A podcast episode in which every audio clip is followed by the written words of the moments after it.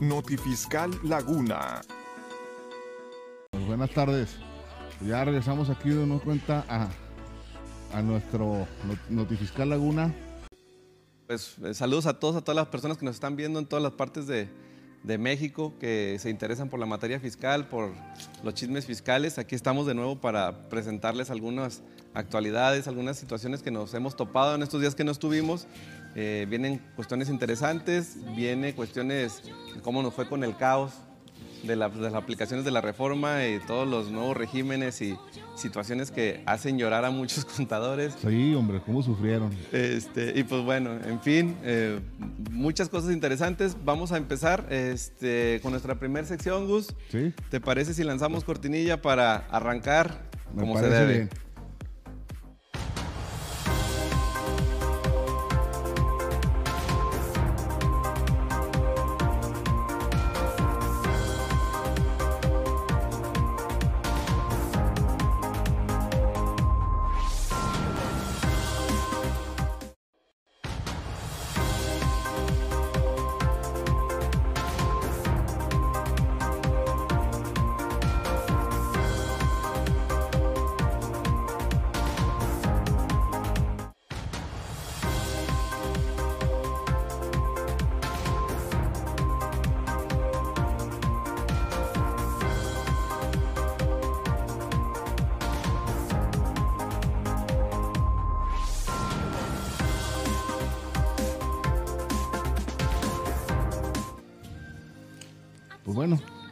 Aquí de regreso en nuestra primera parte del programa del día de hoy y como bien dice el tema, es eh, criterios relevantes.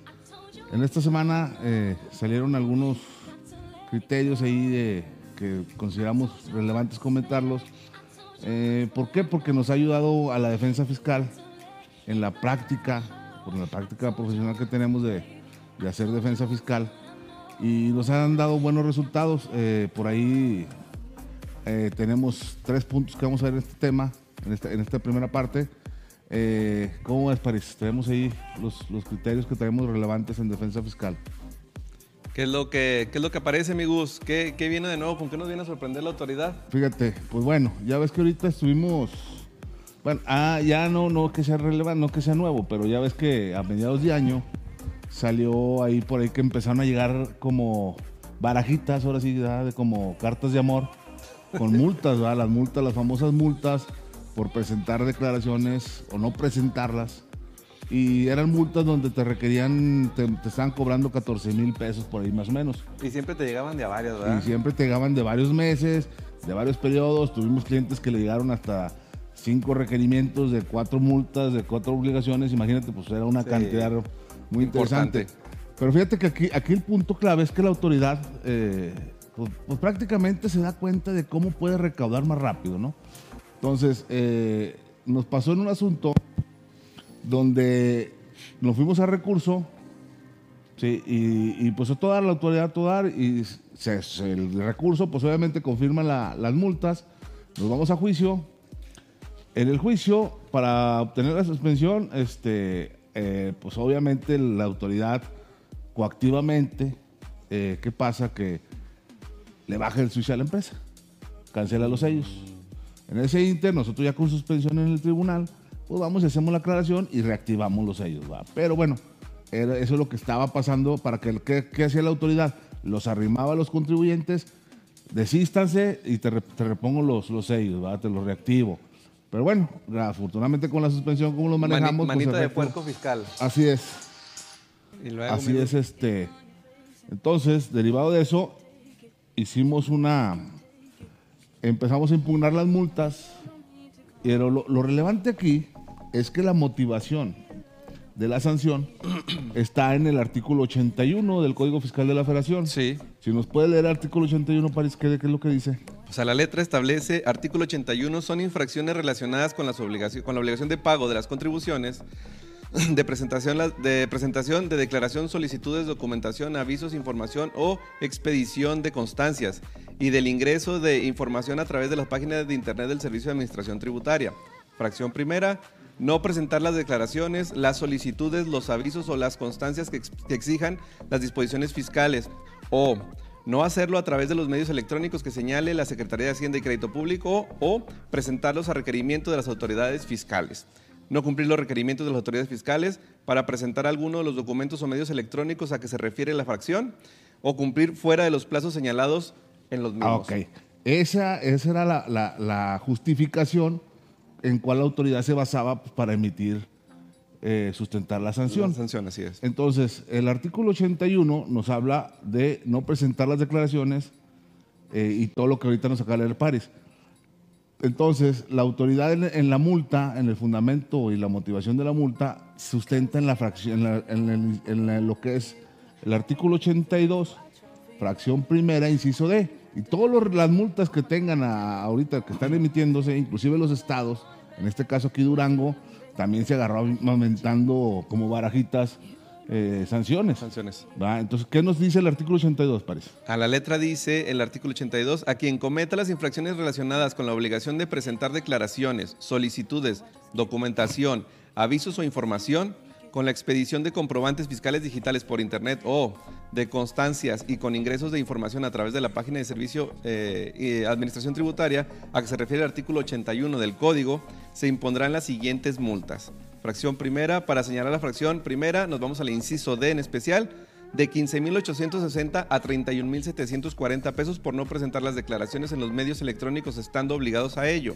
presentarlas fuera de plazo o no cumplir con los requerimientos de las autoridades fiscales para presentarlas o cumplirlos fuera de los plazos señala- señalados en los mismos. Así es. Entonces, fíjense, ¿qué ¿cuál es la ilegalidad de todas las multas? Que no se cumple con el principio de taxatividad. En materia eh, fiscal, bueno, no es tan conocido ese concepto, pero en materia penal sí. Así es. Entonces, hay un criterio por ahí de la Corte que habla que en materia, eh, la- en materia de cuestión administrativa sancionadora eh, se asimila a la cuestión penal. Así es. ¿va?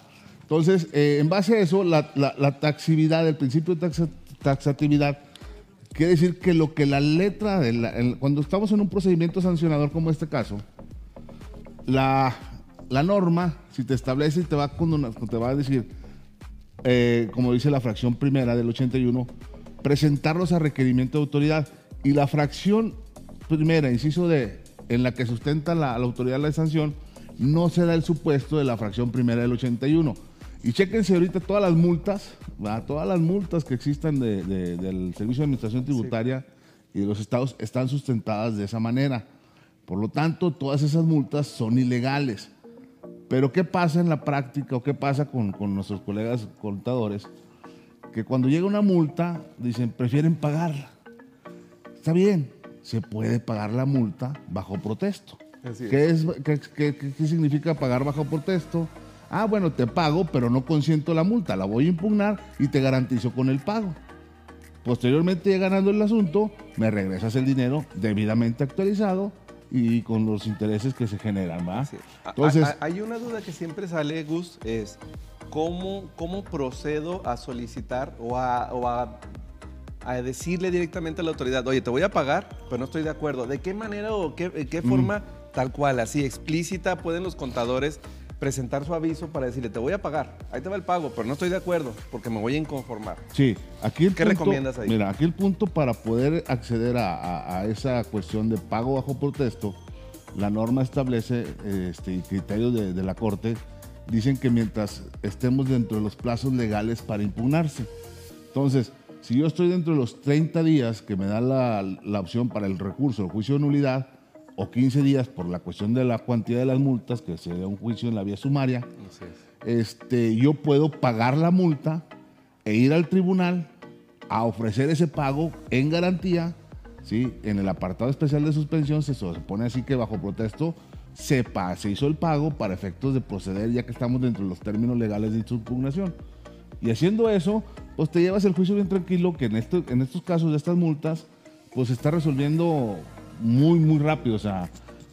Es Este, que es muy obvio, es muy obvio el, el- el error Sí. que se está encontrando. Pero entendemos, entendemos, no justificamos. Entendemos que la autoridad está buscando por todos los medios tratar de recuperar, de Así recaudar. Y este es un medio lo que están utilizando. Sin embargo, pues no lo justificamos porque es ilegal. Es ilegal, exacto. Entonces, el, eh, el, el punto aquí es de que no podemos consentir a cuestiones de, que sean ilegales, o sea, porque pues, prácticamente ahorita nuestro sistema de, de- de tributación o nuestras leyes, este, nuestros, perdón, nuestros recaudadores de impuestos, porque no son recaudadores, son cobradores, recaudar y cobrar es muy distinto.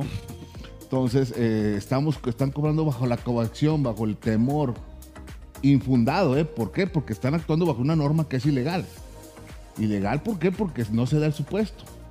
O sea, la- te, te quieren sancionar porque, no, porque presentaste ese requerimiento. Y cuando te aplican la multa, no se da el supuesto que presentes ese requerimiento. Entonces, pues, ¿cómo puede ser posible que en, en un Estado de Derecho eh, la, la autoridad violente la ley ¿sí? en perjuicio del gobernado?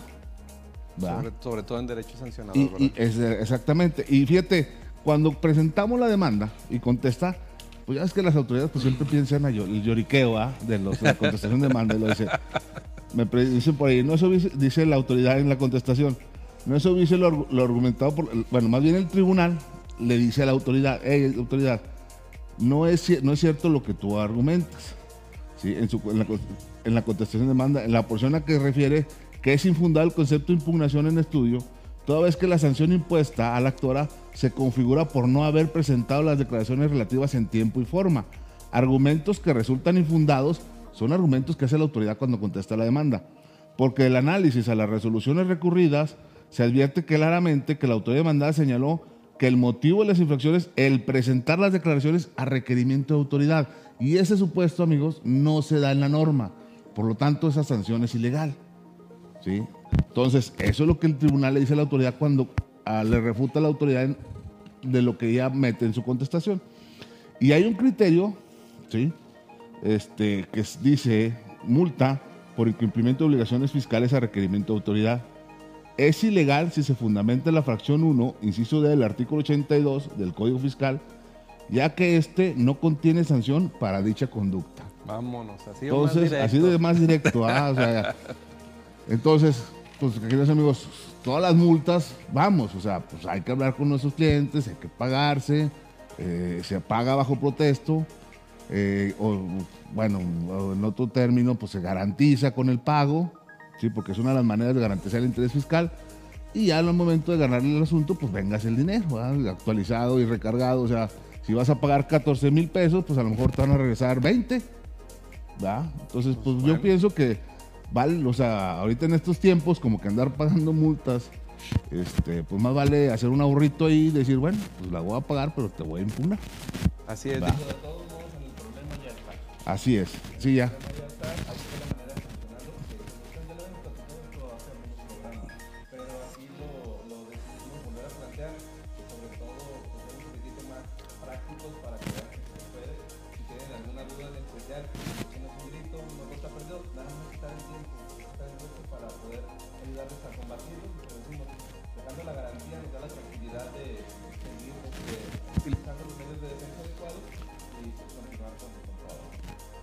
O igual, ah, mira, pues fíjate, ese es un criterio y, una sentencia que nos llegó ahí. Este, ahí se atravesó de las odas, pero no se apure. Como estamos en vivo, hombre, en vivo todo puede pasar. Eh, fíjense, salió un criterio, una tesis muy, muy interesante, parece. Muy, muy interesante. De por cierto, ya ahorita en revisiones de gabinete, eh, los, los colegas contadores que, que- que no están muy metidos en lo que es defensa fiscal, eh, las autoridades eh, tienen facultades, o sea, las autoridades, la ley le otorga facultades para poder este, llevar a cabo sus actos. Entonces, eh, fíjate, eh, sale este criterio muy, muy relevante, muy interesante, que ya lo estamos haciendo valer en defensa, pero no tanto como viene aquí acreditado, sino que eh, el criterio aquí dice, revisión de escritorio de gabinete. Para cumplir con el principio de seguridad jurídica, la orden de respectiva debe fundar y motivar la necesidad, idoneidad y proporcionalidad del requerimiento de la escritura constitutiva de la persona moral contribuyente y sus respectivas actas de asamblea de accionistas. ¿Qué pasa? ¿Qué pasó en este, en es- para, ¿Por qué nace este criterio de tesis?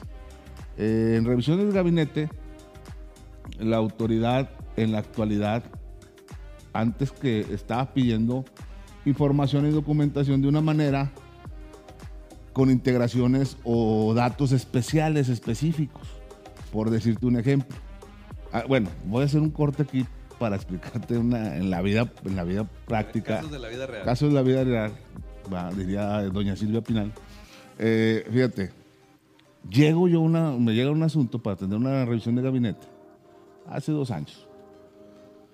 Y pues el- ve el- vemos el requerimiento que hacen de solicitud de datos e informes y nos damos cuenta que pues sí, eh, la balanza, esto, y de repente, pues ya uno, uno que lleva, la, ya lleva tiempo en la defensa fiscal, pues se dice, no, pues este asunto déjalos trabajar a la autoridad. Pues, total, entregarle lo que quieren y todo.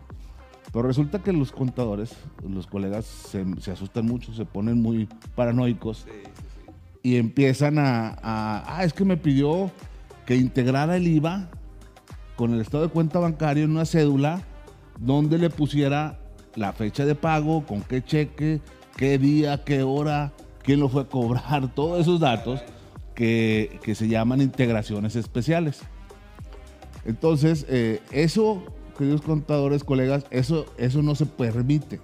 La autoridad no puede hacer eso en nuestro sistema jurídico mexicano existe un principio, un derecho, un principio que se llama eh, de legalidad, hoy derecho humano de legalidad, que el artículo primero constitucional en su reforma establece muy claramente que todas las autoridades tienen que respetar los derechos humanos de las personas o de los contribuyentes. Entonces, al momento están los pobres co- colegas haciendo las cédulas como las que la autoridad. Así como les dijeron, porque Sí. los contadores suelen ser. Así es. o sea, a muy, veces muy- solemos ser, Sí. solemos ser muy cumplidos, muy estrictos. O sea, somos, somos unos este, ingenieros de los números. Es correcto. Ah, es correcto. Eh, yo eso me, me da cuestión, me- me- cuando me llegan esas cuestiones, esos asuntos, o sea, di- digo, no te asustes, no te presiones, calmado. Tú entrega tu balanza, tu declaración y ya. Porque aparte de eso, colegas eh, contadores, estamos modificando la contabilidad. La contabilidad es historia. Entonces a mí me vienen a revisar un ejercicio fiscal 2018, ahorita en el 22. Y ahorita quieren que yo haga papeles de trabajo en, en este momento con información que ya está procesada. Oye, cuando a veces el contador ni trabajaba ahí. Exacto, imagínate. Pues dice, ¿de dónde voy a armar yo todo eso? Va? Es. Entonces, ok, lo que se agarre, lo que tenga la empresa y se entrega. ¿Y qué pasa con eso? ¿Qué pasaba y qué sigue pasando con esas autoridades que están pidiendo los requisitos así en la revisión de gabinete? Pues en un juicio es una nulidad lisillana. ¿Por qué? Porque el crédito fiscal que derive de esa solicitud de datos e informes resulta frutos de actos viciados. Y por lo tanto, Sí, por lo tanto, eh, el crédito fiscal, adiós, va, se cae. Entonces, este, este criterio viene a reforzar esa situación y en lo que me, me llama a mí la atención, lo que me gusta de este criterio, París, Sí. es que habla de la seguridad jurídica. Importantísimo. Importantísima la seguridad jurídica para nosotros, para los pagadores de impuestos, para, bueno, para todas las personas, para En todos los general. gobernados. Es muy importante el respeto a este, a este principio de seguridad jurídica. Pero fíjate lo que dice, la orden de respectiva debe de fundar y motivar. Entonces, eh, todos los actos de las autoridades deben de acatar el artículo 16 constitucional que tiene reflejo en el artículo 38, fracción cuarta Así es. fundamentación y motivación. Si no se cuenta con esos requisitos, bye bye. Todo, este, todo, eso, todo lo que haga la autoridad derivado de ese acto, de ese primer acto, es fruto de actos viciados y es ilegal. ¿Sí? Entonces, como hay- existe este criterio, ¿sí? Eh, existen mucho más criterios. Ahorita lo trajimos, a, lo, lo pusimos en la mesa. ¿Por qué, París? Porque nos topamos ahorita con la reforma fiscal que todos andaban asustados con el REPSE, perdón, con el reciclo Reciclo. con el reciclo persona física, que porque si no presenta el RIF, el aviso, el 31 de enero quedaba fuera del beneficio de, reci- de reciclo. Uy, uy, uy. Miedo que causó Entonces, pánico. Se cayó yo- la página. No, esa. pues lo- todos los colegas saturaron la página. Yo tenía que hacer un pago provisional y no pude. Tenía que presentar un recurso de revocación y no podía. Colegas, no se asusten. Todo, como diría Cla- Clavillazo, ¿ah? La cosa La es- cosa es calmada, chavo. La cosa cosa es es calmada. Tenemos que estudiar, tenemos que, que analizar de origen qué es una regla miscelánea. ¿Dónde está sustentado el tiempo que nos dio la autoridad para cambiarnos de rifa, reciclo o la persona física? Es muy distinto, fíjense, por eso en el programa pasado que hablamos de reciclo, Sí. hablamos que una cosa era el, el reciclo para personas físicas, que era optativo, Opcional, opcional, y el de personas morales era obligatorio. Así es. Ok.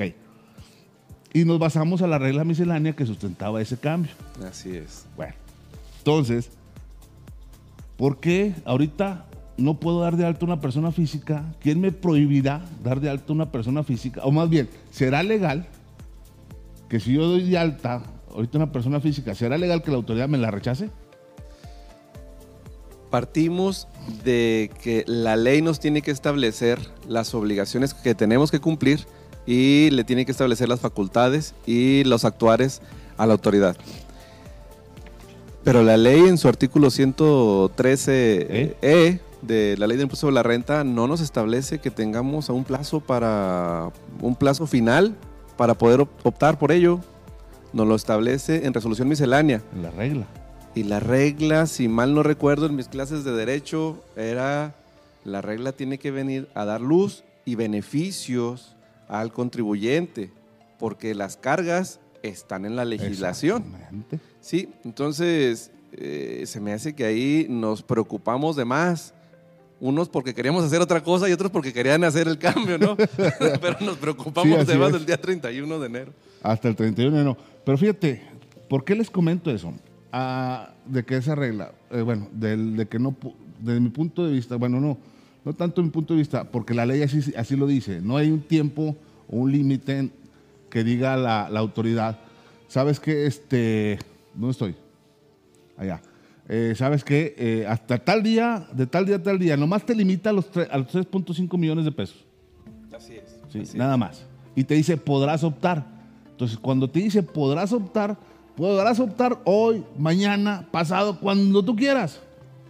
Siempre y cuando Siempre y cumplas cuando cumplas con la limitante que te con pone. ser persona física Persona física, y no, y no rebasar, no rebasar los los 3 3.5 millones. millones. Y estar dentro de ciertas actividades Claro. y otros parámetros que son también excesivos, que no ser socio accionista de una parte relacionada y bla, bla, bla. También está, está, Está en, en tela de juicio Así eso, es. ¿verdad? Pero bueno, se acuérdense cuando salió el, el decreto, bueno, el beneficio, que era un decreto del 80-20. Y ese, ese decreto traía una, también un límite temporal para acceder a ese decreto, a ese beneficio, Sí. que era hasta el 31 de marzo, si no mal lo recuerdo, de 2020. No, no, 2000. Ay, era este. Bueno, no recuerdo ahorita la fecha, pero traía un, un límite de tiempo marcado. Entonces, hubo contribuyentes que se estaban defendiendo en ese lapso y pues no alcanzaban el beneficio, perdían el juicio y ya quedaban fuera del beneficio del decreto.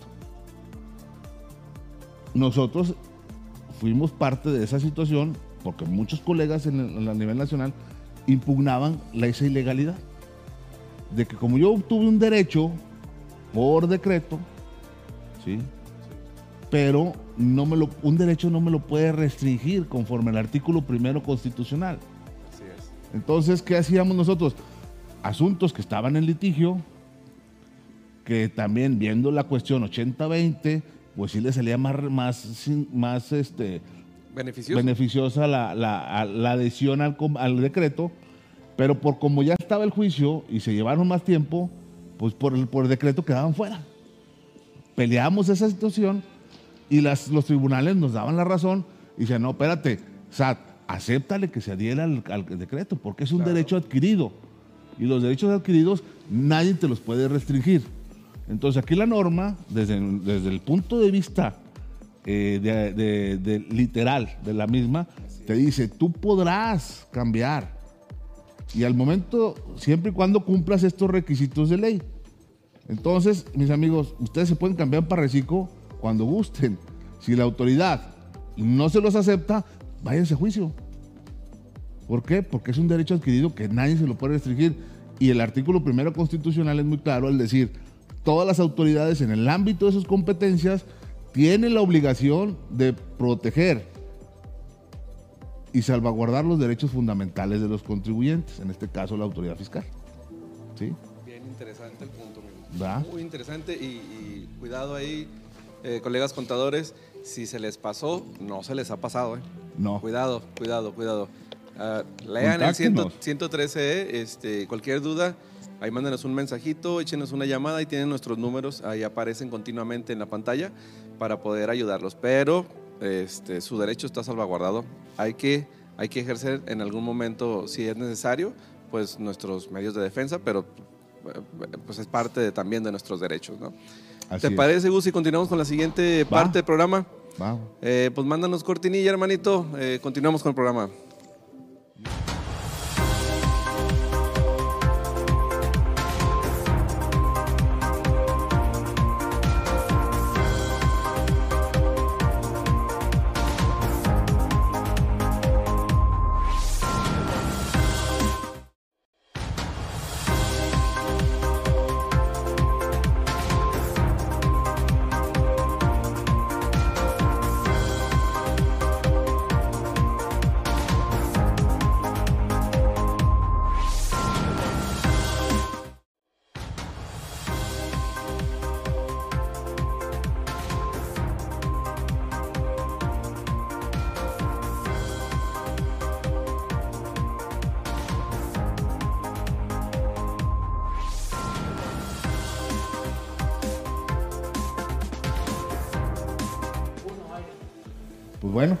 Aquí de regreso este, con un tema sumamente este,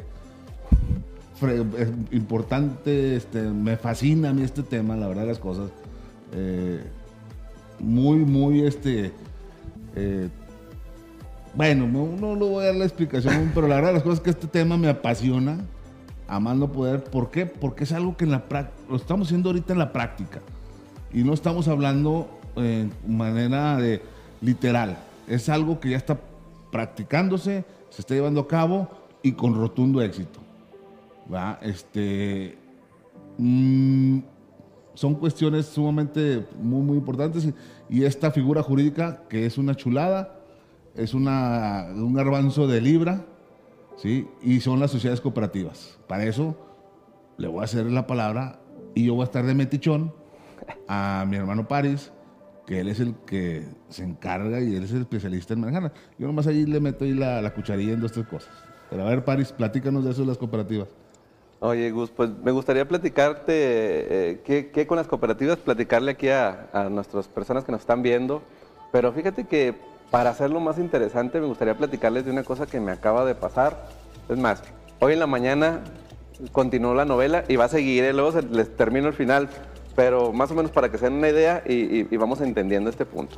Hace, unas, eh, hace unos días se acercó por aquí a, a la firma, al despacho, un, un empresario que ha tenido a bien, desafortunadamente bien a él, que le ha ido eh, de excelente en su negocio, ha quebrado totalmente todas las expectativas que tenía y se fue para arriba en sus ingresos porque se dedica a la cuestión de la venta de ataúdes. Te imaginarás No, pues cómo anda el canijo, ¿no? Desafortunadamente para muchos, afortunadamente para él, está rompiendo sus expectativas y le van bien, bien, bien, bien, bien. Los últimos dos años trae el problema de qué hago con tanto ingreso.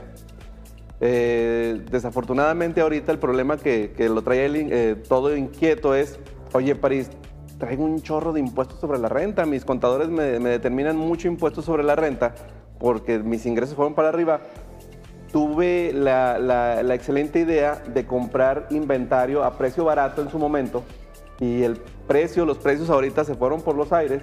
Entonces él está vendiendo a precio actual, inventario anterior y mucha venta. Entonces trae un margen de utilidad endemoniado. Hoy lo hicieron reciclo, me imagino. Y luego lo hicieron reciclo. Para Para acabarla de fregar. Total que eh, me dice, oye París, ¿sabes qué? Te vengo a, a pedir una, una otra opinión, ¿no? Porque tengo mis contadores, tengo mis asesores, pero pues lo que me proponen allá es, pues, pagar eh, 250 mil pesos de pago provisional de impuestos sobre la renta una cantidad, dice, pues mucha lana, cabrón, yo no estaba acostumbrado a pagar tanto.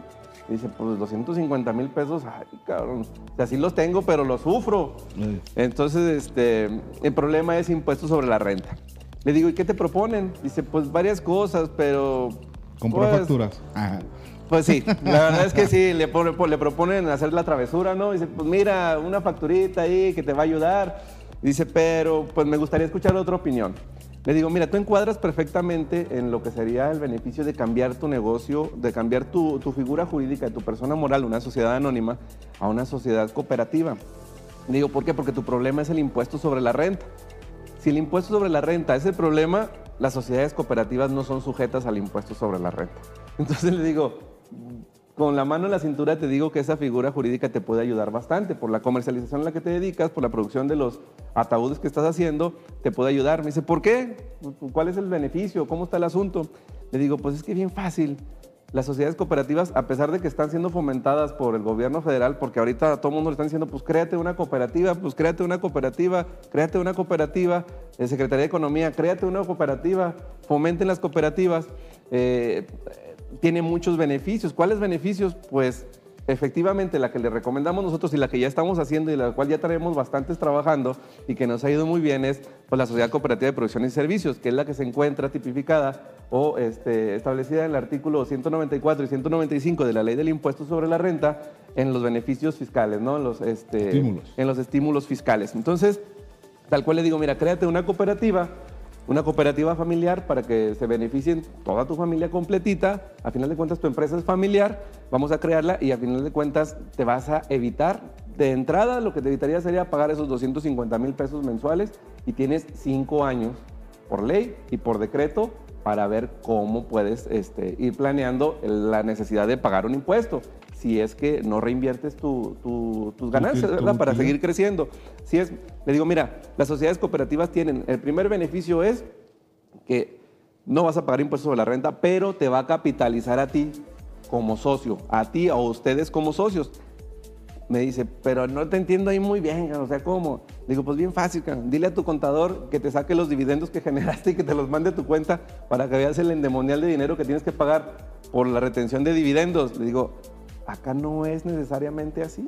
Acá tiene otros beneficios que se podemos encontrar no solamente en la ley del impuesto sobre la renta, que si bien es donde encontramos el artículo 194 y 195, tenemos el tratamiento especial para ciertos fondos que se dan en el artículo 27 de la propia ley, fracción 21, y en el artículo 93 que habla de los ingresos exentos. Todo esto porque tiene que respetar la Ley General de Sociedades Cooperativas, que es una ley especial que tiene más importancia, porque así lo es, porque así lo establece la propia Corte, tiene más importancia al ser una ley especial que las leyes reglamentarias. ¿no? Entonces, se tiene que cumplir con esta ley especial y tan especial es que la propia ley del impuesto sobre la renta, en el propio artículo eh, 27, fracción 21 y en el propio artículo 93, viene a respetarla, le da su lugar que Exacto. debe de tener, le da un lugar muy especial. Fíjate que, oh, perdón, es que quiero meter mi cuchara, mi cuchara, pero ese es el punto más importante. Eh, pero antes que nada, cuando vamos a, a analizar este esquema a- que tenemos junta de trabajo con, lo primero que nos dicen son los criterios normativos internos. Y que las cooperativas están bien fiscalizadas. Sí, sí, sí. Ahorita están fiscalizadas las cooperativas, las SA, las SRLCB. Todos estamos fiscalizados. es más, hasta los de 18 años ya van a empezar a estar fiscalizados. es. Entonces, ese tabú vamos a quitárnoslo de la mente. ¿sí? Si nosotros, como ahorita dijo mi hermano parecido, hacemos las cosas acatando la letra, la aplicación estricta de la norma, no vamos a inventar el hilo negro, no vamos a, decir, es que yo me imagino que así va. No, si la ley de general de sociedades cooperativas te dice que vas a hacer esto, lo tienes que hacer. No hay, otro, no hay otra manera. Si no lo haces así, vas a estar mal. Y seas cooperativa y seas SA, y, y- y lo vemos en la práctica. Vamos a las empresas que son SA y que, la- que- que están manejadas supuestamente por colegas de firmas grandes y todo. Y lo primero que decimos, oye, ¿y tus asambleas? ¿Qué es eso? ¿Dónde, dónde se compran? Oye, esta operación relevante, ¿quién tomó la decisión de hacerla? No, pues el dueño, por eso, pero es una persona moral que tiene un consejo de administración. ¿Dónde está? el antecedente, la necesidad de la creación, por qué, el, el porqué del deber ser. Y no. Entonces, Existe.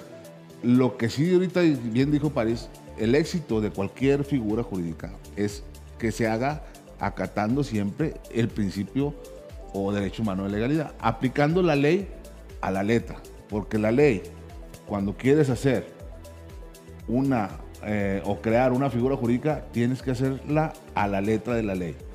No puede, o sea, ahí no nos cabe, no hay cabida de interpretación. ¿Por qué? Porque lo más seguro, lo que yo interprete, no lo va a interpretar la autoridad. Pues no. Pero si yo pongo la, la- la estructura como dice la norma, tanto especial como secundaria, en este caso la fiscal, ¿cuál es el problema? Ahora sí, Palcino. Pues bueno, continuando con la novela, resulta que le- me dice el, el- el- el empresario ese, dice, oye, qué interesante, sí, sí me, sí me late la, la- la idea, pero no seas malito, podrías ir a platicarle esto a mi contador ¿viste? y a mi asesor, porque pues, tengo un despacho que me asesora y que me lleva todos mis asuntos fiscales. Con todo gusto, ¿verdad? Pues no hay problema. Este, lo que queremos nosotros, además de, pues obviamente de crear negocio, es pues también nos dedicamos a fomentar la cultura fiscal y a platicar. Pues prácticamente eh, es un placer platicar con colegas y, y debatir de puntos, ¿no? Claro que sí, nos, nos, man- nos manda la cita para el día de hoy. Hoy, 11 de la mañana, y tenemos que estar en el despacho. eh, Una contadora muy amable nos recibió. Muy bonito despacho. Nos recibe, este, llegamos, eh, nos presentamos y nos dice, ¿sabes qué? Nada más que antes de que, de que empieces con, con el tema que vas a tratar, eh, estoy esperando a, la- a mi abogada, a la abogada fiscal. Digo, ay, pues la esperamos. Dice, ¿sabes qué? Es que no va a alcanzar a llegar, podemos llamarle. Es que se quedó dormida y no alcanza a llegar. Y le digo, ah, caray, no hay problema, hombre, pues por eso son las telecomunicaciones, pues échale un grito, ¿no? Le marca y ya contesta y es, pues, bueno, y, con razón se quedó dormida. Este, ya nos presentó a, la abogada que nos iba a atender y todo, platicamos, empezamos a hacer la propuesta, pues iniciamos, oye, nosotros manejamos, entre otras eh, situaciones de- de orden empresarial y corporativo, pues la parte fiscal y creemos que una figura que le puede quedar muy bien al cliente, a su cliente, eh, sería la sociedad cooperativa, sociedades que nosotros manejamos pues a, la perfección, hemos ya tenido bastante experiencia con ello y hemos tenido bastantes eh, cosas buenas que hemos logrado, ¿no? Entonces sería bueno que la aplicaras. ¿Y cómo es, contador? Me le digo, mira, pues es una sociedad que se basa en tales artículos y luego, luego, ¿cómo ves, Gus? Que me contesta la, la- abogada.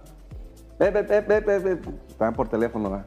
Oye, pero es que sí conozco a las sociedades cooperativas. Digo, qué bueno que las conoce para poder entender bien a lo que queremos llegar. No, sí las conozco bien y sé todo lo malo que les encontraron y por eso les quitó la autoridad los beneficios que tenían. Ah. Y que me quedé y dije, ah, caray. Sí, sí, sí, sí. Se hicieron muchas malas prácticas con esas sociedades y la autoridad le quitó todos los beneficios porque se utilizaban mal. Le digo, licenciada, disculpe que, que la interrumpa, con todo respeto. Eh, sí existió una mala práctica con, con esta figura hace tiempo. Le digo, pero tiene años que no se modifica lo que es la, lo que es la legislación referente a sociedades cooperativas, sobre todas las partes que nos pueden ayudar. Sigue vigente los beneficios que existen. Les digo, lo que sí es que se crearon algunos criterios, como bien lo decías ahorita, unos criterios que no son vinculantes, eh, pero, pero es todo lo que ha nacido en contra de las mismas. Le digo, este, dice, sí, sí, sí, pero tú sabes que un criterio no vinculativo eh, es una opinión de la autoridad que te va a ob- objetar todo lo que hagas con ello. Por lo tanto, pues no le conviene, porque se va a meter en un problema. Y luego le digo, miren, si, si fuéramos, si acatáramos eh, lo que la autoridad piensa, con la moralidad de la autoridad, como piensa que se deben de aplicar las cosas, le digo, pues hace dos años nació el título séptimo del Código Fiscal, ¿no? Con los reportables, temas reportables, prácticamente ya no podemos hacer nada. Tendríamos que leer la ley y aplicarla a rajatabla eh, este, en beneficio de la autoridad. Le digo, prácticamente esta llamada podría ser incorrecta, abogada, si, si fuéramos en ese principio, ¿verdad? En ese orden de ideas. Le digo, yo creo que lo que aquí conviene es más bien darle eh, el beneficio al cliente que puede escuchar y, ponernos a estudiar todos lo que, es, lo que es el beneficio de estas sociedades cooperativas. Le digo, déjeme, le comparto el material que tenemos nosotros donde usted puede leer los fundamentos, porque a lo mejor ahorita se lo estoy planteando a bote pronto y no lo ha leído últimamente. Digo, deme el beneficio de la duda, no sea malita. Pues vamos a leerlo, vamos a estudiarlo para ver qué pasa. Esto nos lleva al punto que comentabas ahorita de esos criterios, de esas ideas preconcebidas que tenemos o que tienen algunos otros, este, pues todos los tenemos en realidad, ¿no? Algunos en un tema, otros en otro tema. Aquí cuando nos metemos a estudiar, que, ya sabemos que cualquier paradigma incorrecto podemos aterrizarlo con el estudio, con el análisis, eh, es, la idea esa de quitar eh, de la mente de los colegas fiscalistas, contadores, administradores, que esta figura de las cooperativas es incorrecta, es mala y que nos va a generar perjuicios, cuando no es así, cuando ya nosotros nos ha tocado eh, trabajarla directamente, todos los días hablamos con nuestras cooperativas, todos los días estamos al pendiente, porque eso sí, la verdad es que al ser una, una figura tan bondadosa, tienes que cuidarla como oro. Es, es, este, es, una, es una cuestión, es una joya, que, tiene, que la joya no la vas a dejar en la, puerta de, tu casa, ¿no? Tienes que ponerla en el mejor lugar, en el lugar más, más seguro y asegurarte de que las cosas se den de la manera adecuada. ¿Cómo es que prácticamente nosotros llevamos esta seguridad a nuestras sociedades cooperativas? Pues principalmente basados de la materia fiscal sí es muy importante, pero realmente si nos basáramos en la pura materia fiscal, pues nos quedaríamos cortitos porque realmente son pocos los artículos que, que, abordan, que, abordan la materia, así es. Lo importante aquí viene en la cuestión en el orden corporativo. Lo importante aquí viene en cumplir con la Ley General de Sociedades Cooperativas, que es donde encontramos la parte sustancial de cómo se tienen que llevar este tipo de figuras jurídicas y cómo tenemos que cumplir, porque esta, esta ley eh, en particular es, es eh, muy, muy segura, sola se protege a sí mismo, partiendo del artículo décimo de la propia ley. Donde está, ¿Qué dice el artículo décimo? El artículo décimo de la propia ley nos establece de que si nosotros creamos sociedades cooperativas, pero nada más simulamos ser una sociedad cooperativa, la propia ley nos desconoce como sociedad cooperativa y además faculta a otras leyes para que también nos desconozcan y nos quiten todos los beneficios que tengamos. Pero fíjate, el artículo 10, o sea, si bien es cierto, te dice y, se blinda, blinda, se blinda propiamente a la misma ley, ella misma diciendo ahí, para que seas, seas beneficio, seas ese, para que puedas aplicarme a mí, tienes que cumplir este requisito del 10. Así es. Entonces, pero para que, dice, ya cumpliendo este del 10, te voy a decir qué tienes que hacer para no caer al 10. Así es. Entonces, la es, vamos a remitirnos al 69. nomás como, como, una, analogía. una analogía. El 69 te dice, dice que quién, o sea, clasifica a las personas que emiten facturas de operaciones simuladas. Y te dice cuáles son las características. En el primer párrafo. Así es. Que es que no cuente con activos, personal, infraestructura y que no estén localizados y algún otro más. Esos son, los, los, requisitos esenciales para que la autoridad fiscal te considere como un, un 69 emisión de facturas. Pero ahí mismo te está diciendo cómo no puede ser, o sea, cómo la norma te saca del, del de ahí. Entonces, si tú tienes, no tienes este, infraestructura, pero tienes trabajadores, pues ya no estás en el supuesto. Entonces, algo así similar, la, misma ley de general de sociedades cooperativas te va diciendo el ABC de qué debes de hacer. Y ese es el trabajo que nosotros hacemos. Eh, le arrimamos al cliente no nomás hacer, constitúyete, date, date ya. No, tienes que cumplir con los requisitos de la ley especial, ¿verdad? De la ley especial que es la Ley General de Sociedades Cooperativas. ¿Por qué? Porque si no, te sacas de aquí y te vas. Eh, de hecho, fíjate, hay un criterio. La autoridad fiscal, ¿qué pasa cuando llega una cooperativa y te revisa? Lo primero que te hace es, te quiere que mandar al título 2. Sí, ah, Pero hay un, fíjate lo que dice. Hay un criterio que encontramos. Dice, impuesto sobre la renta. Antes de, de aplicar la presunción de ingreso establecida en la ley, la autoridad fiscal debe justificar el rechazo de las deducciones por gastos de previsión social entregados a los socios cooperativistas. O sea,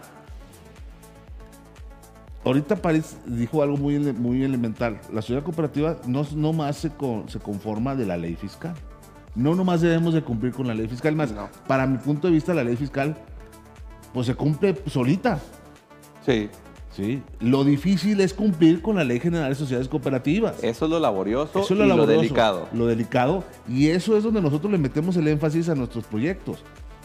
¿va? Porque si tenemos sustentado y bien cimentado la aplicación de la Ley General de Sociedades Cooperativas, lo demás, mi país, creo yo que es lo de menos. Sí, en efecto. Creo que nos hemos preocupado bastante, Gus, en estar, en estar viendo que se cumpla a rajatabla, porque no creemos que sea otra la forma de, de reunir y de, de- es extremadamente cumplir los requisitos que nos eh, establece la Ley General de Sociedades Cooperativas para que nuestras sociedades no se salgan y no caigan en la ilegalidad. Entonces, la ley del impuesto sobre la renta, en su transcripción de artículos, muchas de las veces toma los propios artículos de la Ajá. sociedad cooperativa, No, de la Ley General los transcribe, los Cooperativas, y los transcribe. transcribe. Entonces, como bien lo dices tú, si cumplimos con la propia Ley General de Sociedades Cooperativas, prácticamente estás cumpliendo de alguna manera en lo, en lo máximo, en lo general, con, con la esencia que te está solicitando la ley del impuesto sobre la renta. Entonces, el éxito, el éxito de esta figura, en lo particular, en lo que hemos visto nosotros, es cumplir punto por punto lo que nos está estableciendo la Ley General de Sociedades Cooperativas, porque nos está dando un- un- una directriz específica Exacto. y nos va guiando, porque hasta eso es una ley corta. Y no, pues, no, no está muy confusa, no trae, o sea, su redacción es muy, muy entendible. O sea, no es, no es algo tan técnico que tengas. No, no, no. De hecho, les invitamos a que la busquen, léanla. Y la verdad es que es difícil que la encuentres impresa por separado. Tienes que buscarla o en un compendio este, o de plano descargarla de, de del portal de- de la Cámara de Diputados. Eh, léanla, está bien interesante. Compárenla contra la ley del impuesto sobre la renta en sus artículos que ahorita ya mencionamos y se van a dar cuenta de que eh, eh, tienen fines muy, muy prácticos.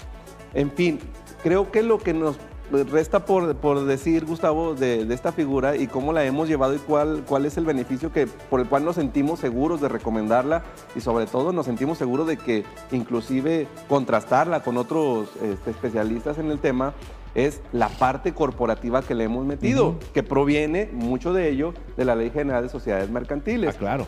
Todo lo que tiene que ver con la cuestión de asambleas, todo lo que tiene que ver con la cuestión de, de cómo se tienen que constituir, cómo, se- cómo generamos nuestros, este, nuestros equipos dentro de la sociedad cooperativa, cómo le damos vida, cómo realmente hacemos el debate para que, para que esta, esta figura no sea una simulación, para que realmente vamos llevando al cliente a que tenga una sociedad cooperativa con realidad, con vida, con beneficios, inclusive en ocasiones hasta con cuestiones que no les gustan, con, con- con- hasta peleas hemos tenido Ah, claro, en las asambleas. Este, No estoy de acuerdo. Claro, ¿Por qué claro. tú? ¿Por qué yo? Y, Es y todos esos, esos debates se asientan en la asamblea, ¿eh? Porque los socios cooperativistas, ese es su, su- su derecho. Entonces, por ejemplo, a manera de ejemplo, Paris es socio cooperativista, soy socio cooperativista. Entonces yo propongo una situación y a Paris no le parece.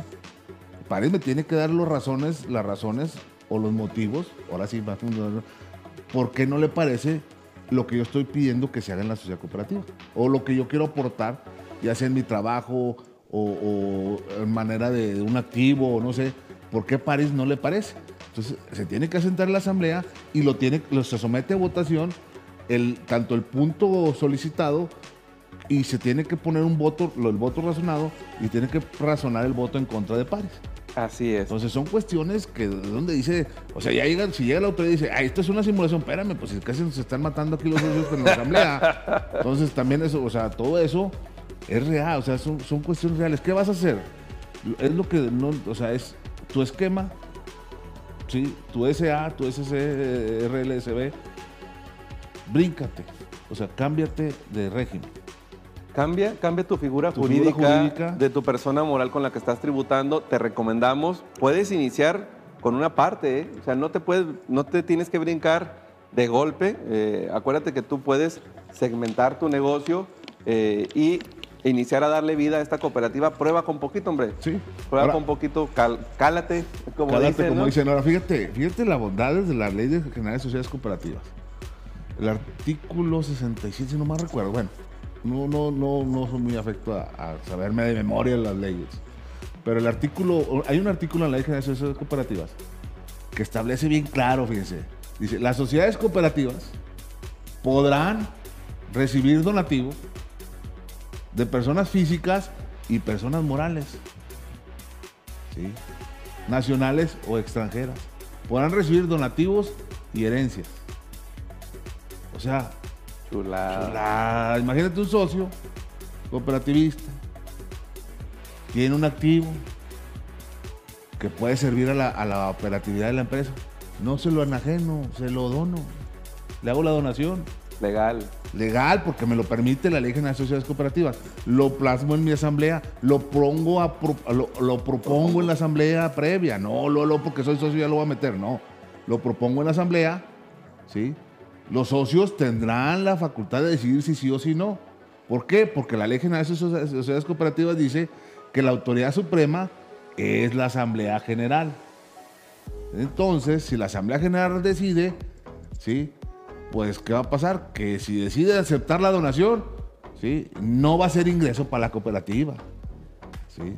Y tampoco sería, sería una cuestión de, de ingreso acumulable o algo para el trabajador, para el socio. Para el socio.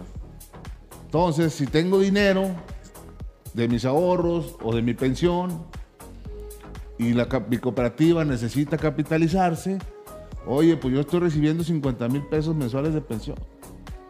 Asamblea, ¿cómo ven? ¿Me autorizan donarlos? Venga, nosotros Venga, tu reino. Ah, sí, y lo dice la ley, ¿eh? no lo estoy inventando yo. ¿Sí? Entonces, ¿qué otra bondad nos dice la ley de Mira, cooperativas? Gus, yo una bondad que veo, eh, esto lo veo de manera más amplia, pero sí cuando llega el punto de, de, por ejemplo, lo que me planteaba este cliente que dice, oye, pues es que cómo saco mi dinero si me está yendo tan bien en mi, en mi sociedad anónima, pues ya tengo utilidad, pues ya pagué los impuestos, este, pues saco mis utilidades. Le digo, ay caramba, la ley en México no le gusta, no le gusta que saques los, los dividendos que te tocan. Eh, las sociedades cooperativas tienen una bondad que son de fin de carácter social, no, no necesariamente como las sociedades mercantiles o las sociedades civiles, este, que, que tienen otros fines a lo mejor más lucrativos. Esta, si bien, este tipo de sociedades, sobre todo la de producción y servicios, que es a la que nos referimos, sí tiene un fin de carácter lucrativo, pero el lucro es para los socios que la contemplan. ¿Por qué? Porque miren, lo estamos viendo desde el, desde el mismo tratamiento de ley. A, a la ley, la ley no está buscando que la sociedad cooperativa de producción y servicios pague impuestos. No, lo que está buscando es que los socios cooperativistas, miembros de estas sociedades cooperativas, tengan rendimientos, tengan beneficios ellos y que ellos en su momento tuvieran que pagar los impuestos de, que, que les generara este rendimiento. Pero ¿qué es lo que vemos aquí primero?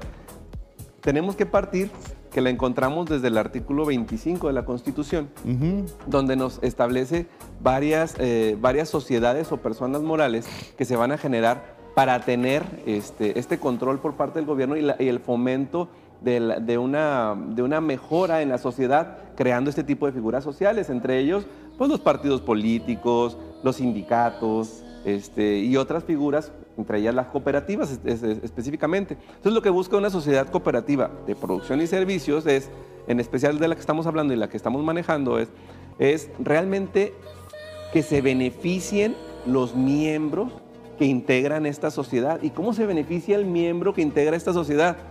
Pues primero satisfaciendo La su propia necesidad. ¿Y cuáles son sus necesidades? Su alimentación, su seguridad, ¿sí? su salud, su, Su educación. ¿sí? Entonces, partiendo de esos fines, cualquier otro tipo de sociedad difícilmente me da esa libertad de primero satisfacer, Así es. primero satisfacerme a mí como socio Oye. y luego después a la sociedad. Aquí, eh, en otro tipo de sociedades, una sociedad anónima, pues primero se satisface la sociedad anónima por crecer y luego después a ver cómo te va a ti socio cooperativista. Pero fíjate, ahorita que hab- hablas de eso, el artículo 25 constitucional, entonces lo concatenas con el artículo cuarto de la Constitución Definitivamente. y luego nos vamos al derecho al mínimo vital. Así es. Entonces vas haciendo una conca- concatenación de, de- de- de- de artículos y de criterios jurisdiccionales y terminas en que el socio le- más bien logras el objetivo por el cual fue creada la sociedad cooperativa, que es satisfacer las necesidades de sus miembros cooperativistas Sí, y su a familia. tra- y de sus familias. ¿A través de qué? De las leyes, como es la Constitución, artículo 25, de donde se nace, La principal. la principal en México, te vas al artículo cuarto constitucional, criterio del criterio jurisdiccional del mínimo vital, artículo 93, penúltimo párrafo, la ley de renta, concatenado con el 27, fracción 21. Díganme, contadores y colegas, si alguno de esos artículos que dice no existe. Y no, y no contienen beneficios. Y, y, o sea, por eso, toda esa cuestión jurídica que ahorita analizamos así rápidamente, si la transcribimos a un papel, ¿qué vamos a tener, París? Blindaje legal, ¿sí? seguridad jurídica para el socio cooperativista. Y su familia. Imagínense que la autoridad fiscal, o, o, bueno, en este caso la autoridad fiscal, venga y diga, esto es, no, es, no es bien visto, esto no es legal. Entonces, quiere decir que la constitución es ilegal. Y los tratados Los internacionales. tratados internacionales, quiere decir que su propia ley fiscal es ilegal. Quiere decir que la ley general de sociedades cooperativas es ilegal. Cuando tú contribuyente, tu ciudadano, estás ejerciendo y activando mecanismos legales para que, para llegar al- a la obligación que tenemos todos los ciudadanos mexicanos, que es el artículo 31, fracción cuarta, Así es. de contribuir al gasto público de manera proporcional y equitativa que dispongan las leyes. ¿Sí? Entonces, yo no entiendo por qué todavía, a mí me, París me no va a dejar mentir, cuando vamos a juntas, ¿sí? Yo sí hago sufrir a los, a, a los, a los- al asesor, al fiscalista, al abogado. Porque le digo, a ver, nomás justifícame el por qué lo que tú estás haciendo es ilegal y lo que yo vengo a proponer no es legal. Así de sencillo. Espérame, tú le estás diciendo a tu cliente que compre facturas. Eso es ilegal. Y no lo digo yo, es ilegal. Es ilegal. Y todavía le, y todavía le cobran. O sea, cuando el señor, yo le regalo la factura, pues la factura es un simple papel. Le cobran asesoría y le comisión. cobran asesoría, comisión y la factura. No, hombre, yo les regalo el papel, pues es- la factura es un simple papel. Que no, ahorita en la realidad la factura no implica nada. Todo lo tenemos que soportar de fondo, de origen. Si para hacer un movimiento ahorita en el ámbito fiscal, en el ámbito tributario, con los cambios que se vienen en puerta, razón de negocios, eh, pues, todo lo que viene en puerta. La factura, créanmelo, eh, no nos va a servir de nada. Ellos mismos quitaron lo que crearon, su, su Frankenstein que crearon, lo están haciendo a un lado. Así es. Oye, Gus, y otra cosa que me ha pasado también, y, y esto yo lo veo como un lado bueno, esto ya, ya, luego les platico en qué queda la novela, ¿eh? porque todavía tenemos que reunirnos con, con la abogada de, de nuestro cliente, nos pidió que nos reuniéramos en otra ocasión mientras ella podía estudiar la figura, ojalá que la estudie muy bien. Luego les platico ahí en qué, qué queda la novela. Pero en las otras, eh, en los otros clientes que hemos tenido, y eso también pasa bien importante y bien interesante, y aprovechamos también para compartir, pasa un fenómeno. Nos ha tocado ingresar a, a ciertos eh, grupos, grupos de, de clientes, pues por empresas familiares o, o- o son bastantes socios o han separado sus diferentes rubros de- de- de negocios y pues tienen varias empresas, ¿no? Entonces cuando nosotros llegamos y presentamos o planteamos la creación de una sociedad cooperativa, pues muchas de las veces nos solicitan que incorporemos la figura dentro de pues, el grupo que ellos ya manejan previamente. Lo que me gusta mucho de este punto es que la mayoría de las empresas en México, personas morales, no tienen el control corporativo adecuado, específicamente hablando de lo que tiene que ver con sus libros sociales, sus libros de asambleas, sus contratos y toda la parte jurídica, como que eso lo descuidan mucho. Eh, llegamos nosotros a imponer una nueva agenda, a decirle, mira, aquí no podemos hablar si antes no se está transcribiendo lo que estamos diciendo. Aquí no podemos tomar la decisión si no se ha protocolizado lo anterior que ya habíamos decidido. Aquí no podemos hacer deducible lo que se pretende hacer deducible si antes no se votó y se eligió porque así sea. Si no encontramos el, razonamiento jurídico, si no encontramos el fundamento jurídico. Y todo eso plasmado y, lo llevamos a un punto de, pues, de total y plena legalidad. Entonces se van dando cuenta de que existen este tipo de, de prácticas que, que son más uniformes, más ordenadas, y voltean a ver sus otras empresas y se dan cuenta de que traen un desorden, cara.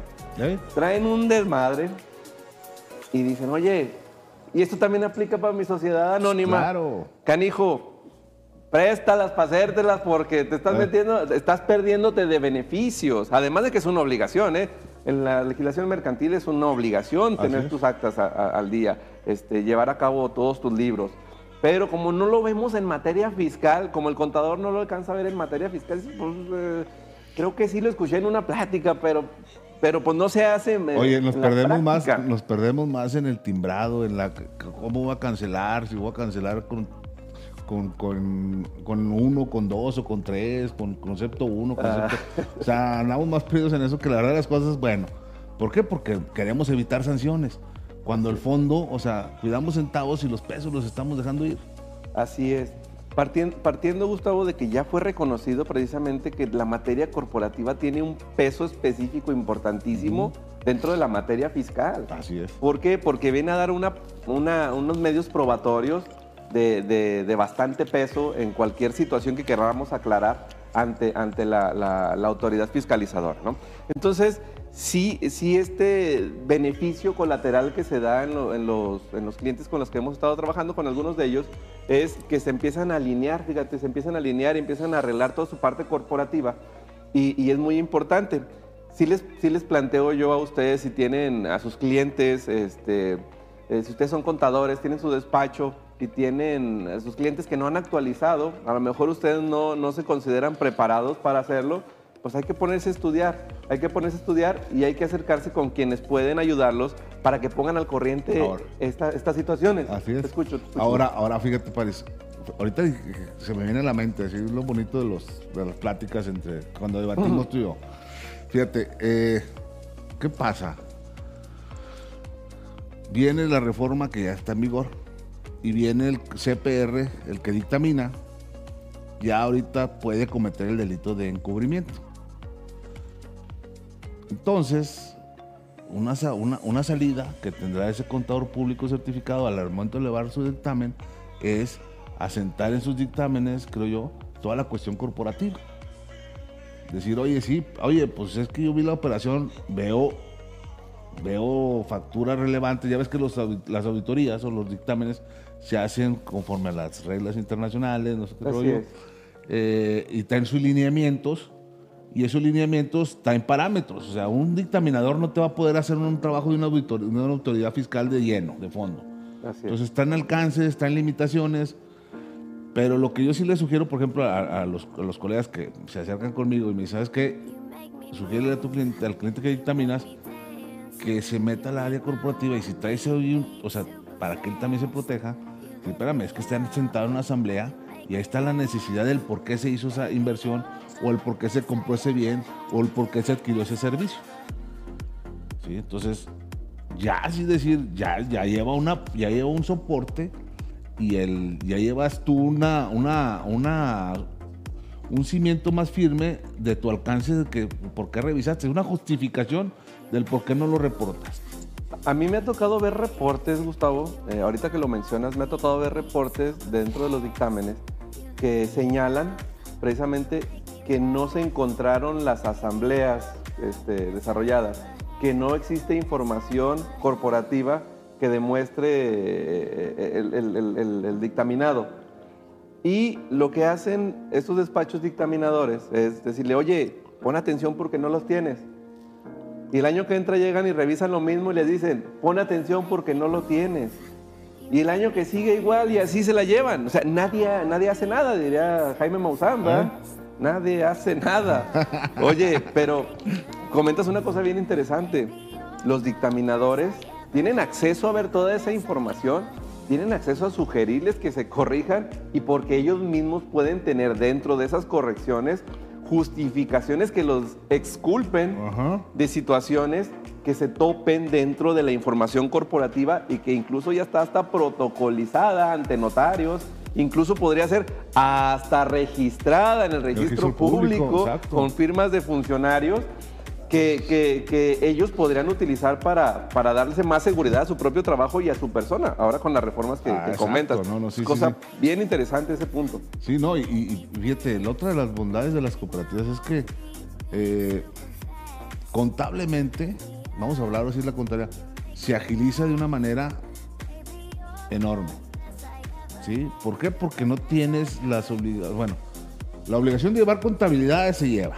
Este, no tanto, vamos a verlo así, eh, eh, es más que nada para efectos de tener el control fiscal de las erogaciones y de los ingresos. Y, porque, pues, Y, sí, y- por llevar un orden, digo, llevar un orden, que llevar un orden administrativo. y administrativo y financiero. ah, este, y es. aparte, las asambleas nacen de la contabilidad. ¿sí? Porque en la contabilidad tú, por ejemplo, llegamos nosotros, revisamos el mes. Ah, caray, oye, estos movimientos, ¿qué pasó?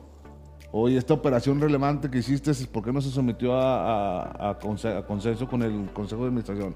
Ah, es que el socio fulano... Ah, bueno, vamos a hacer la asamblea ordinaria, ¿sí? Para efectos de, acreditar esto, ¿sí? Y uno más adelante hacemos la extraordinaria con el cierre del ejercicio para darle vida y soporte a la ordinaria.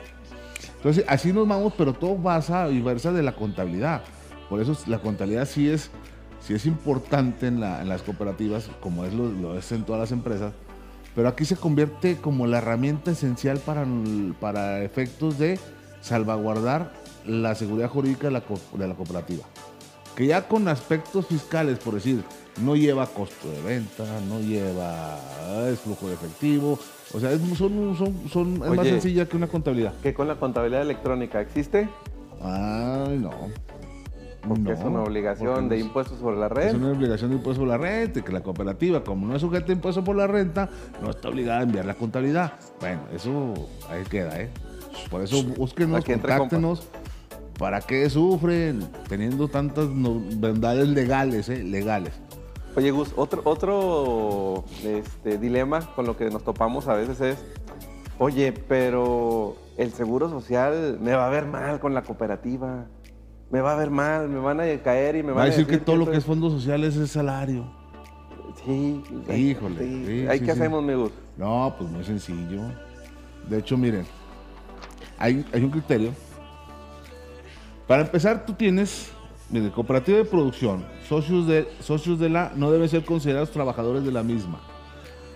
Entonces, fíjense lo que dice este criterio. Si la sociedad cooperativa acredita que el demandante tiene la calidad de socio de la misma, este no puede alegar que además tenga el carácter de trabajador. En virtud de que, de acuerdo con lo que dispone el artículo 56 de la Ley General de Sociedades Cooperativas, los socios deben contribuir con su trabajo para lograr el objetivo de la sociedad. Es decir, que el servicio que le prestan sus socios no es como consecuencia de una relación laboral, sino como resultado de la obligación inherente de su calidad de socios cooperativistas.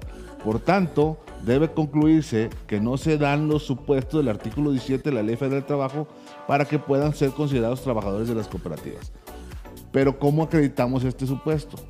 O, o cómo acreditamos, cómo aterrizamos esto o lo reforzamos más?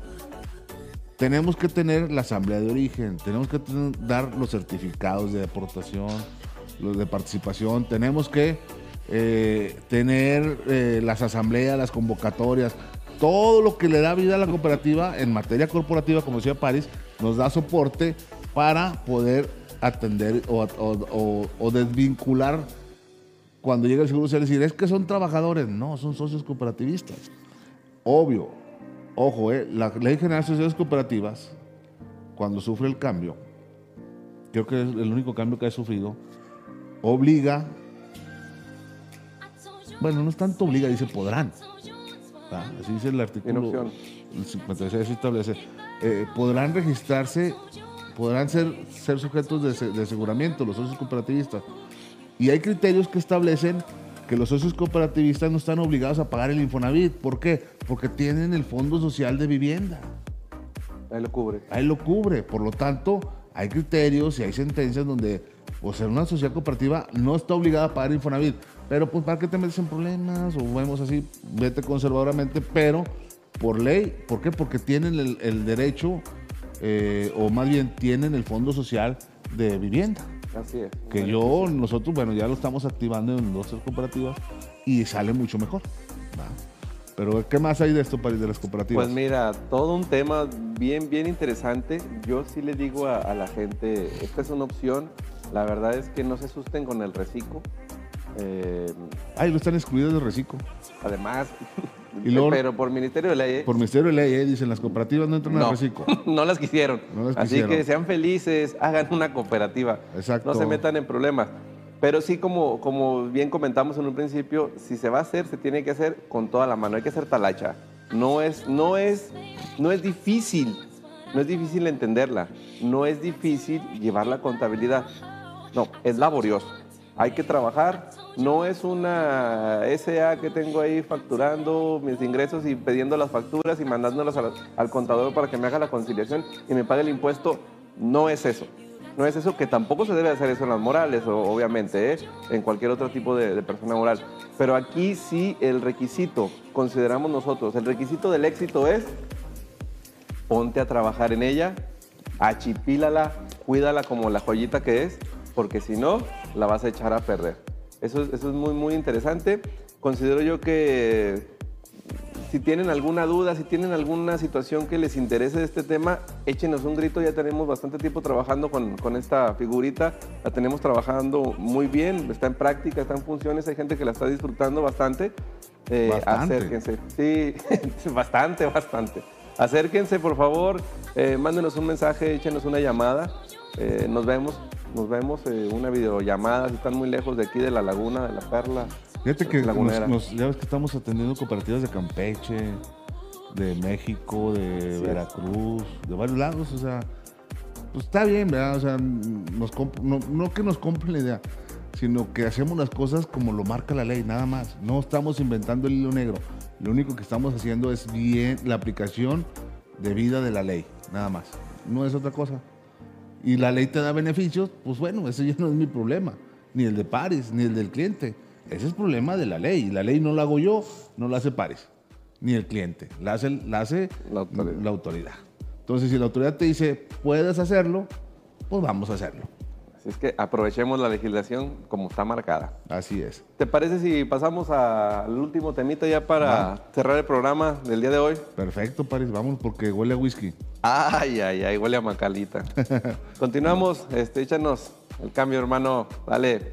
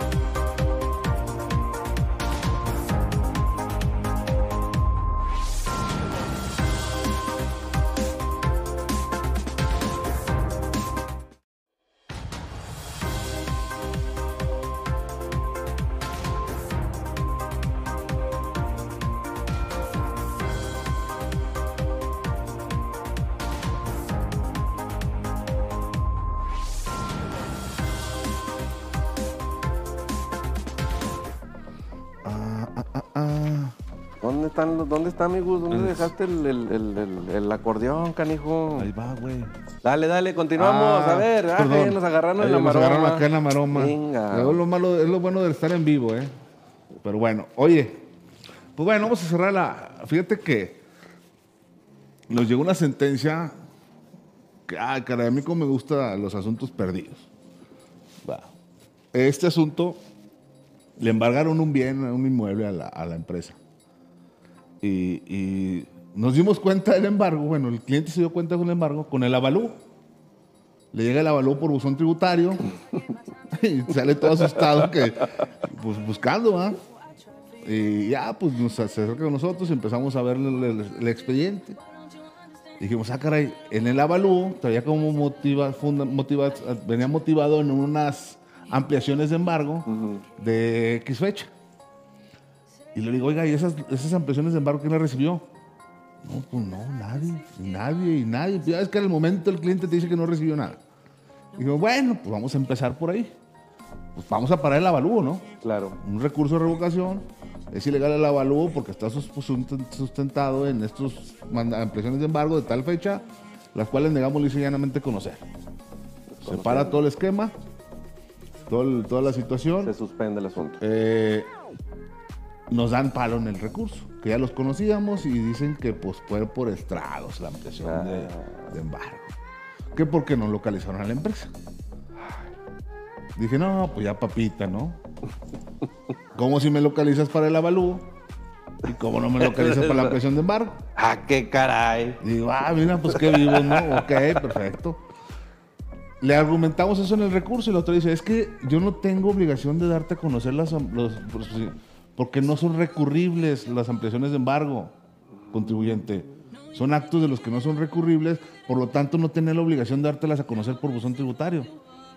El avalúo sí es recurrible y por eso te lo doy a conocer. Ajá, dije que, que bien. Entonces sí estoy localizable, ¿va? Bueno, total, eh, nos vamos a juicio y en el juicio en la ampliación, pues pegarle duro a la ampliación de, a las ampliaciones de embargo. ¿Por qué? Porque sí, sí hay defensa contra las ampliaciones de embargo. O sea, en el procedimiento administrativo de ejecución hay muchas fases. Ya lo habíamos platicado, pero ahorita viene a colación porque ya tengo la sentencia de un bien inmueble que valía mucho más de lo que la empresa debía. Ya. Y resulta que eh, hace la ampliación de embargo, sustentándose en un embargo de cuentas de tal X fecha. Y que dice que porque no fue suficiente el embargo, procede la ampliación de embargo. Entonces yo le digo, sí, nomás que para que se proceda la ampliación de embargo, tú tienes que decirme en qué terminó lo que estuvo en el banco. Así sea un peso, 10 centavos, tú dijiste, tú debiste haber traspasado esos 10 centavos de mi cuenta a la del banco, a, la- a las aras del fisco Así federal. Y así decirme, oye, debes un millón menos 10 centavos, debes 999.999.99. Y como no es suficiente lo que te embargué, ahora sí procedo a hacer el embargo, la ampliación de embargo. A nivel nacional me he topado y nunca hacen eso. ¿Sí? Entonces, todas las ampliaciones de embargo son recurribles y por lo tanto carecen de la debida motivación. Van a decir, ¿qué te va a dar eso? Pues una nulidad, ¿verdad? Para efectos depende. Depende. Depende cómo vean los efectos. Pero a nosotros nos da la nulidad lisillana de la ampliación de embargo. Al no ver ampliación de embargo y tener esa ampliación de embargo, o más bien el avalúo estar sustentada en la ampliación de embargo que se hizo del bien inmueble, ¿qué fin tiene el avalúo? Pues es ilegal y se cae. Y como el embargo de cuentas se hizo hace cinco años, Oh, y el crédito fiscal ya tenía como tres años más. Al, cuéntale 5 más 3, 8. ocho. Más 4 que pasaron, 12. Prescripción, Vámonos. nulidad lisillana. Se declara la prescripción del crédito fiscal y las facultades de cobro de la autoridad. Y se reconoce el derecho subjetivo a la parte actora. Para, a- para el derecho subjetivo de la parte actora para que la autoridad deje sin efectos el gravamen, avalúo y todos los actos lo procedimiento administrativo de ejecución y se le reintegre su bien inmueble. Chulada. Chulada, mano. Entonces, asuntos que ya están perdidos, que ya los contribuyentes, ya, y así actúa la autoridad, eh, a la espalda del contribuyente, y ahora en este año, con la reforma del embargo a través del buzón tributario, ahí los quiero ver, ¿eh? Entonces, no se asusten, atiendan las cosas, todo es defendible en tiempos y no en tiempos también, ¿eh? Pero hay que buscar la manera. No todo es negar lisa y llanamente. Hay que buscar el punto fino del asunto para poder, poder entrar al, al- al- juicio otra vez, poder subir al asunto. Y ahorita ahí traigo otro, otro asunto que acabo de hacer la demanda inicial en defensa fiscal de UNEDO. Mm, Un contribuyente que, que supuestamente dedujo operaciones simuladas. Pues resulta que esta persona eh, le llega la invitación No, le llega la revisión, le llegó la revisión electrónica, la preliquidación, diciendo que estos contribuyentes estaban en el 69 definitivo. Y por, lo- por ende, no atendió el contribuyente. Bueno, lo atendió muy deficiente. Le llega la definitiva, bueno, la, la liquidación, porque es preliquidación y luego liquidación. Le llega la liquidación y ya le cobran el crédito. Y sobre esa tesitura, pues nosotros, como dice la eh, en la resolución, en la motivación de la resolución, se sustenta en la publicación del diario oficial del EFO, ¿sí? pero yo desconozco ¿sí? cuáles son los periodos y qué facturas. Y desconozco que a mí se me haya notificado la situación jurídica del EFO para yo poder atender Claro. en tiempo y forma y defenderme y aportar las pruebas necesarias para, Para- poder desvirtuar eso. Porque, ¿cómo voy a aportar algo que desconozco? Que nomás dice en el diario oficial RFC, nombre y ya está en definitiva. Pero ¿sobre qué periodos? ¿Cómo voy a acudir a la autoridad? ¿Bajo qué seguridad jurídica voy a defenderme? correcto. Es correcto. Sí, la Corte dijo que respeta la garantía de audiencia para el EFO, porque al EFO sí le notifica, pero a mí no, El Edo. como al EDO no. Entonces, ahí ya nos subimos al ring y ahí les voy a platicar la película que lo primero Dios quede en nulidad y llana. ¿va? Ahí el primer paso era que nos dejaran entrar a la fiesta. Ah, sí, ya, ya se entró, ya se admitió la demanda y vamos a darle este, en la ampliación. Vamos. Pero fíjate, ya para cerrar, París, fíjate que estamos, ya ves que somos medio inquietos. Inquietones los muchachos. Sí, estamos.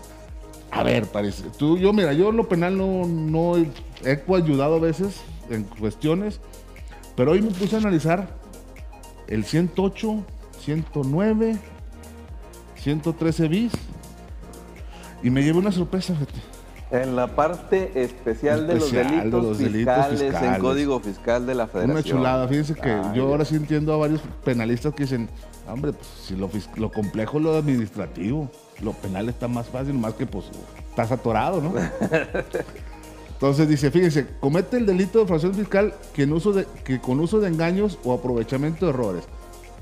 Eh, eh, eh, omita total o parcialmente el pago de una contribución o obtenga el beneficio indebido en, en- perjuicio del fisco federal.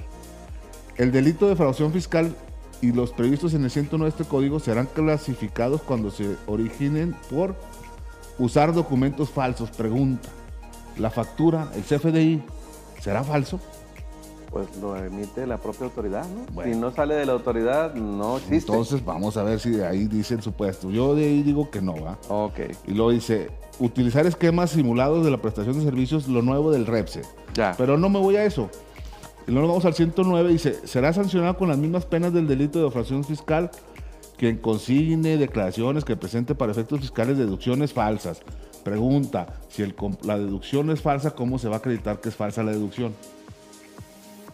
¿Cómo secretaría que es? Pues, Falsa la deducción. pues, pues, que si no existiera la, la factura. La factura o no, ent- ahí no lo entiendo, pero bueno. Lo interesante es que nos vamos al, dice, al 13 bis. Ah, luego fíjate, la fracción, el 109 en su fracción 8 dice, declare darle efectos fiscales a comprobantes fiscales cuando no reúnan los requisitos del 29 y 29A. Entonces, el 69 te dice que le dé efectos fiscales a los comprobantes. Así es. Y el delito aquí te dice que no cumpla con los requisitos del 29 y 29A. Si los cumple, entonces se sale del punto, ¿no? Pues no cuadra. No cuadra. No cuadra, no entra en el Y luego el, tipo. 13, el 113 bis dice, se impondrá sanción de 2 a 9 años de prisión al que por sí o por interposita persona expida, enajene, compre o adquiera comprobantes fiscales que amparen operaciones inexistentes, falsas o actos jurídicos simulados. Y nos vamos al 92, que es donde dije, ah, cabrón, ahí me llevé una sorpresa yo en lo personal. Que el próximo programa vamos a invitar a un penalista, un, un compañero, un conocido fiscalista, penalista, y vamos a abundar más a este tema. Estaría muy bueno. Dice, la Secretaría de Hacienda y Crédito Público tendrá el carácter de víctima u ofendida en los procedimientos penales o juicios relacionados con los delitos previstos en este código. Los abogados hacendarios tendrán, podrán actuar como asesores jurídicos dentro de los procedimientos. Fíjate lo que dice aquí, Pares. Sí. Para proceder penalmente por los delitos previstos en este capítulo, habla de todo el capítulo Sí, de los. de- y de- va ahí el así es. 113 bis, 110, 100, todos, Todos los delitos Ok. especiales. Será necesario que previamente la Secretaría de Crédito Público, dice, fracción primera, formule querella tratándose de los previstos en los artículos 105, 108, 109, 110, 111, 112, 114. Independientemente del estado en que se encuentre el procedimiento administrativo o en su caso, que en su caso se esté iniciado. Y no vi ahí el 13, 113 bis. O sea que el Se 113 entendería que el 113 bis no requiere querella. Así es. Pero el 113 bis, en su, en su estructura, Descripción, así es. en su estructura literal, dice que para que se formu- se debe de formular querella. Entonces me estás diciendo que el 92, que es donde encontramos los requisitos de procedibilidad de los, de los delitos especiales en materia fiscal, que nos establece que los artículos que encontramos ahí en la fracción primera tendrán que quere- tendrán, solamente procederán si se querella, no, no considera el 113 bis. Pero el 113 bis en su propio artículo sí te establece que sí lo querelle. Entonces, ¿hay Sí. una contradicción ahí? No, no, no alcanzo, pero yo pienso que hay una, una situación como, a mí me crea confusión, porque el 92 es el que inicia el capítulo de los delitos fiscales y es muy claro al decir, procederá penalmente por los delitos fiscales previstos en este capítulo, será necesario previamente que la Secretaría de Hacienda y Crédito Público formule querella. Cuando se trata de, las- los, de los- de los previstos en los artículos y pone todos los que te acabo de mencionar, 105, 108, 109, 110, 11, 12 y 14. O sea que nosotros no puede formular querella. Eh, sí, fíjate, no puede formular, de- se- sería así, pero el 113 bis te dice en un apartado que sí se requiere para a- acceder a, Para a ese delito, para es. actualizar ese delito, se requiere querella. Y si no está reconocido dentro del 92 el 113 bis, pues ahí sí ya me quedé como Hay diciendo, una incertidumbre jurídica. Recordemos que en Pues- materia penal, en materia penal, tiene que ser muy, muy claro. la Invitamos a nuestros amigos penalistas ahí si nos vieron, o sea, no somos expertos en la, no somos penalistas ni nada, sino que nos da esa inquietud. Ojalá nos pudieran poner ahí un comentario diciendo, ah, están locos ustedes o lo que sea, ¿va? pero nada más sé por qué el 92 establece una cuestión, En requisito de el requisito procedibilidad. de posibilidad y en la fracción primera no incluye el 113 bis. ¿Y por qué el 113 bis? Para que se aplique, para que se detone, tiene que hacer querella. Entonces ahí sí no me queda claro por qué sí, por qué no, sí o no, o qué rollo, ¿no? pues hay una incertidumbre que no puede proceder en materia penal, como te digo, ahí tienen que ser las cosas muy muy claras, si no, no, no, no, no, no, no podemos vivir en esa incertidumbre. Pero como lo dice Gus, ahí sí, si nos están viendo, échenos un grito ahí, a lo mejor nos pueden dar luz ustedes que manejan. O igual abrimos la invitación a un penalista que nos quiera quiera venir a acompañar, platicar, ¿verdad? que nos quiera platicar aquí y pues para que nos, nos ilustre y, y nos, nos, nos dé más, este, abunde más al tema, ¿no? Y nos diga, ya siéntese, señor. Ya siéntese, señor. no, Sí. esté, no inventando. bueno, pues mi pares, terminamos. Eh, espero haya sido sobrado este programa. Como siempre, hermano, un placer este debatir contigo, conversar y, tocar temas fiscales. Este, yo me despido y, no me queda más que agradecerles y esperarlos el próximo jueves. Vamos a tener invitado y agradecerles su tiempo y síganos en redes sociales. Ahí denle clic, hombre. No les cuesta nada.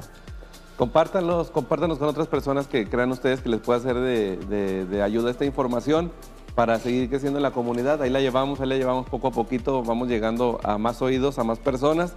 Un gusto estar enfrente de, de, de ustedes, un gusto compartir con mi, con mi colega, socio, hermano Gustavo. Abrazo para todos, esperemos eh, que, que sigan gozando de buena salud y de muchísima integridad ustedes y sus familias. No sean tan positivos, ¿eh? Poquito, poquito. Poquito, bueno. Bendiciones Saludos a a todos. ¿eh? todos, Adiós. queremos. Bye.